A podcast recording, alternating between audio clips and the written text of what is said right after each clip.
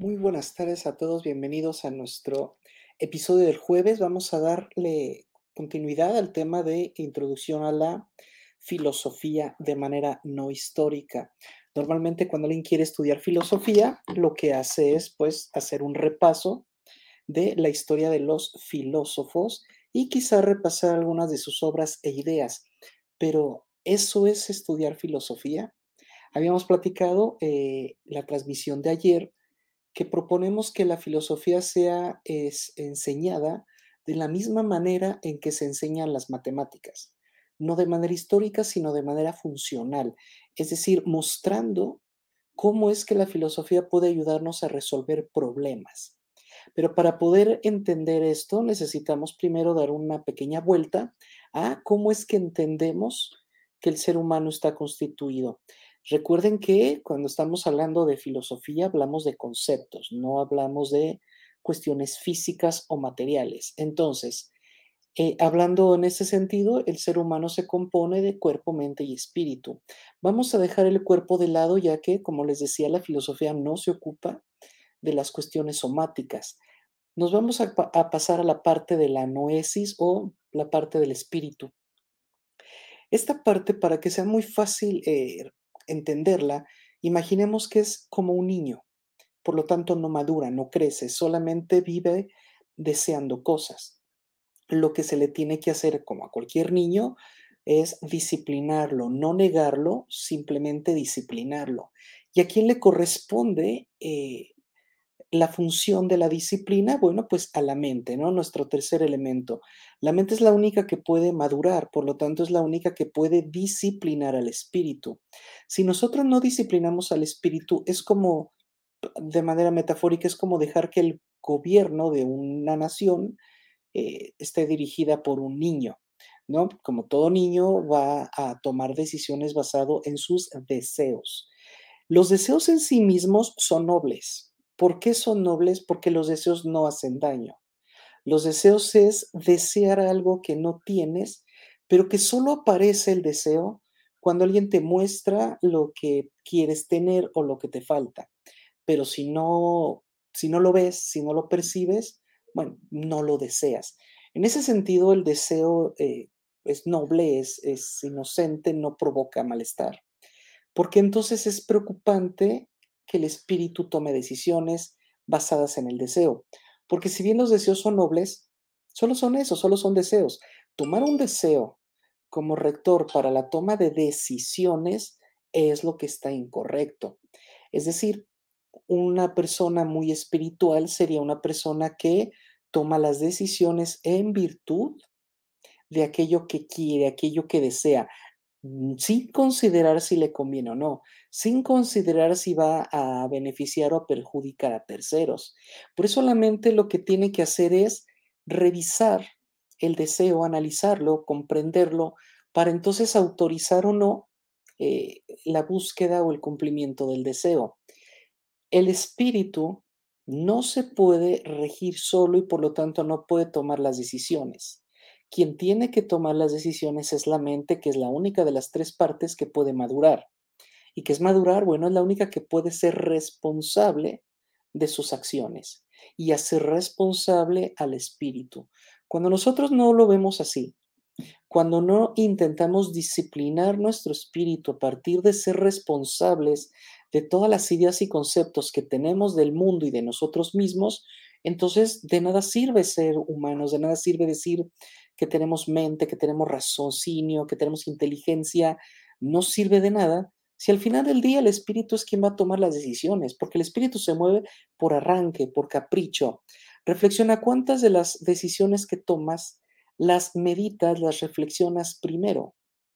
Seguramente menos de las que deberías.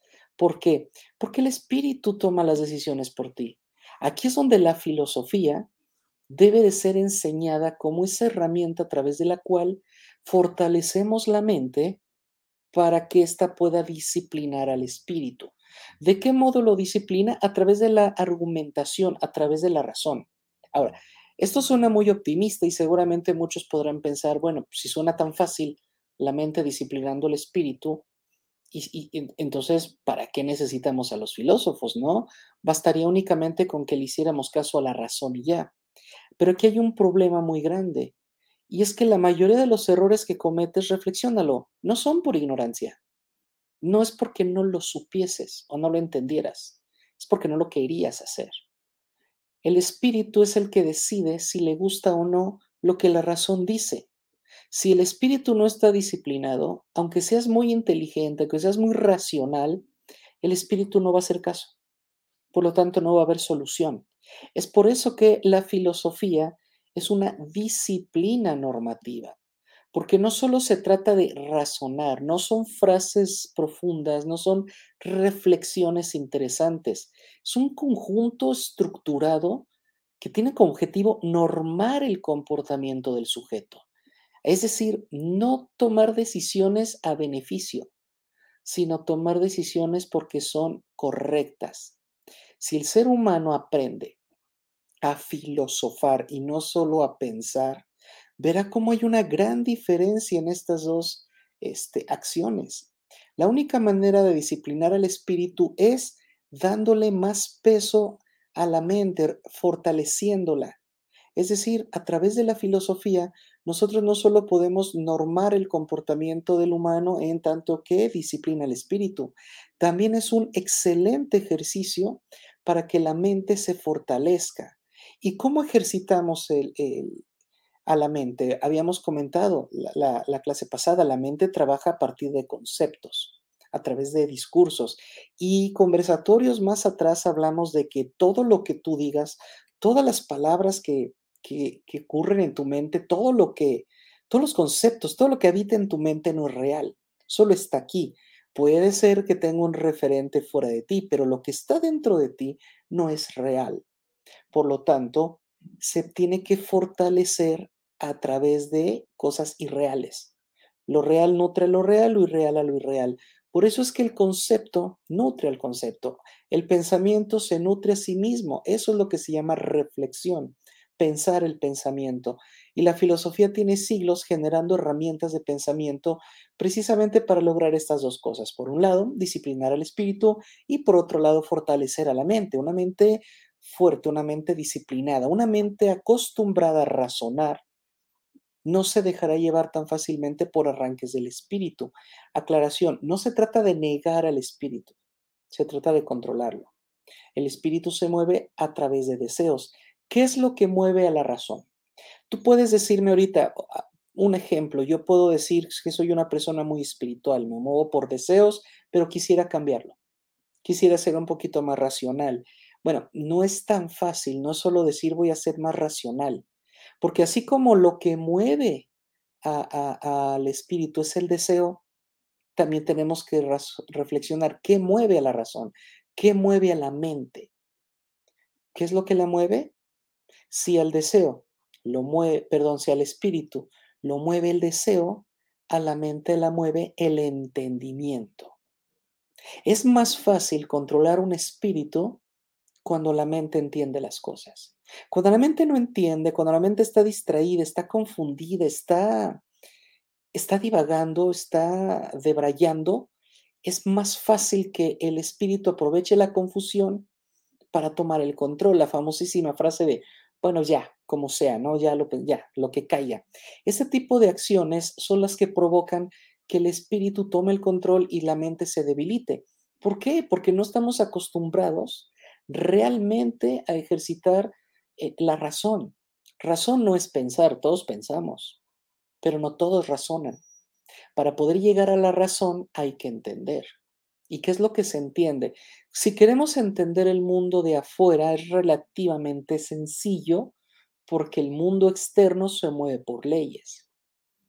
Pero el mundo interno, tú, lo que te constituye a ti no se mueve por leyes, se mueve por interpretaciones, por conceptos, por eh, deducciones lógicas, por inducciones. El ser humano tiene que aprender a primero entender su discurso para después entenderse a sí mismo. Y solo así es que ya estamos razonando. Entonces, ¿cómo deberíamos de aprender filosofía en la primaria o secundaria? Así, con ejercicios de pensamiento, intentando definir las cosas como mero ejercicio para después pasar a intentar definirnos a nosotros mismos y ya quizá a nivel de bachillerato empezar a definir a los demás. Pero en los primeros seis, nueve años podemos perfectamente dedicarnos únicamente a ejercitar la autodefinición. Pero para poder autodefinirnos tenemos que razonar, incluido al espíritu. Pero no podemos dejar que el espíritu tome las decisiones porque la filosofía requiere disciplina, requiere muchísimo rigor, requiere muchísima dedicación. Si el espíritu toma el control, no le vas a dedicar el tiempo ni la energía que la filosofía requiere. Por lo tanto, así es como se explica que, a pesar de tantos siglos de filosofía, a pesar de tantos avances en esta disciplina, sigamos viendo cómo la gente vive lo más alejada de la filosofía posible. Vemos cómo incluso hay expertos en filosofía que se la saben de memoria las filosofías de otros. Pero quién sabe si sean capaces de reflexionar o filosofar por ellos mismos, de entenderse, de definirse. Quizá lo hagan, quizá no. Lo importante es que tú en este momento reflexiones este tema. ¿Hasta qué punto soy una persona demasiado espiritual? Es decir, me dejo guiar por mis deseos. ¿Hasta qué punto soy una persona racional? Trato de entender antes de tomar una decisión.